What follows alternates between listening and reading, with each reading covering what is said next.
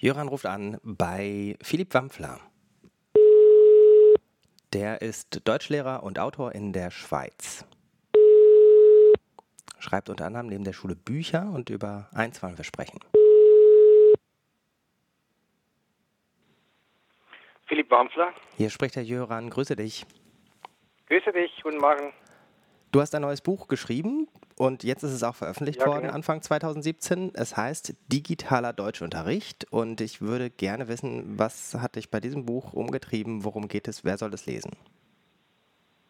Ja, zunächst ist es ein Buch, das viele Ideen von mir versammelt, die ich schon auf Blogs publiziert habe.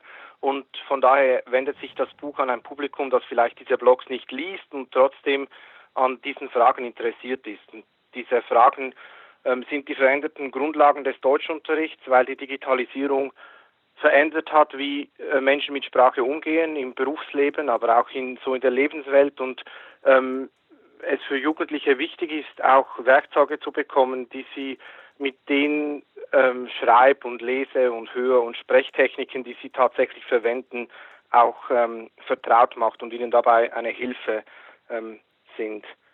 Jetzt, ähm, das Buch reflektiert so diese Veränderungen in einem kürzeren ersten Teil, wo so klar gemacht wird, was bedeutet denn eigentlich digitaler Deutschunterricht und es löst sich etwas von diesen verhärteten Fronten, sollen jetzt mit Tablets unterrichtet werden oder Bring Your Own Device oder ähm, wie, wie soll dieser Unterricht konkret ähm, gestaltet werden, sondern versucht, wie Anregungen zu geben, dass auch in kleinen Settings neue Formen erprobt werden können, ohne dass jetzt gleich die ganze Schule verändert werden muss. Und im letzten größeren Teil, da gibt es ganz viele Vorschläge für die konkrete Umsetzung, was man jetzt mit Schülerinnen und Schülern machen könnte in einem digitalen Setting. Was mir da besonders am Herzen liegt, ist vielleicht so die Erweiterung des Textbegriffs, dass sich der Deutschunterricht so von der Buchkultur löst oder von einem engen Textbegriff und zum Beispiel auch digitale Texte in den Blick nimmt und sich zum Beispiel bewusst macht, dass Schülerinnen und Schüler ganz viele Lese- und Lektüretechniken auch bei Computergames entwickeln und dass das sehr anregende Formen auch sind, um, um Narration, Erzähltechnik zu analysieren, zu verstehen und dass, dass das ein guter Zugang ist, mit dem man Jugendliche auch motivieren kann, tatsächlich über relevante Phänomene nachzudenken. Mm, ich habe mal irgendwo einen Text geschrieben, der sich damit auseinandergesetzt hat, ob das Digitale die vierte Kulturtechnik ist, wie gerne behauptet wird. Ich würde jetzt in deinem Buch auf Hinweise hoffen, dass es nicht eine neue Kulturtechnik ist, aber die grundlegenden Kulturtechniken sehr stark transformiert.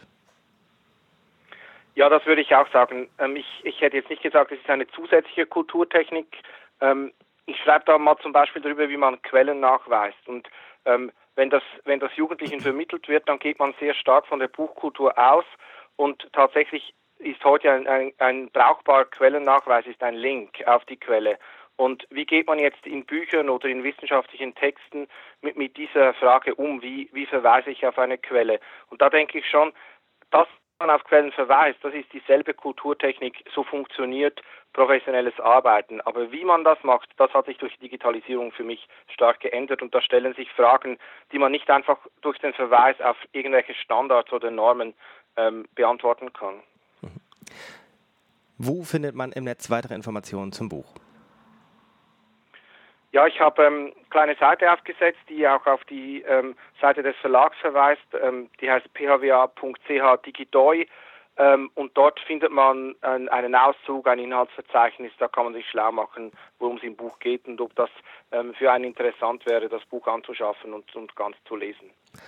Das verlinken wir mal. Dann ähm, fällt mir noch ein, habe ich mal ein Porträt über deine Arbeit schreiben dürfen, das wir auch dann dazu verlinken. Und ähm, insofern ganz, ganz herzlichen Dank für das Gespräch. Wir telefonieren. Ja, ich danke dir für den Anruf. Bald wieder. Alles Gute. Tschüss. Tschüss.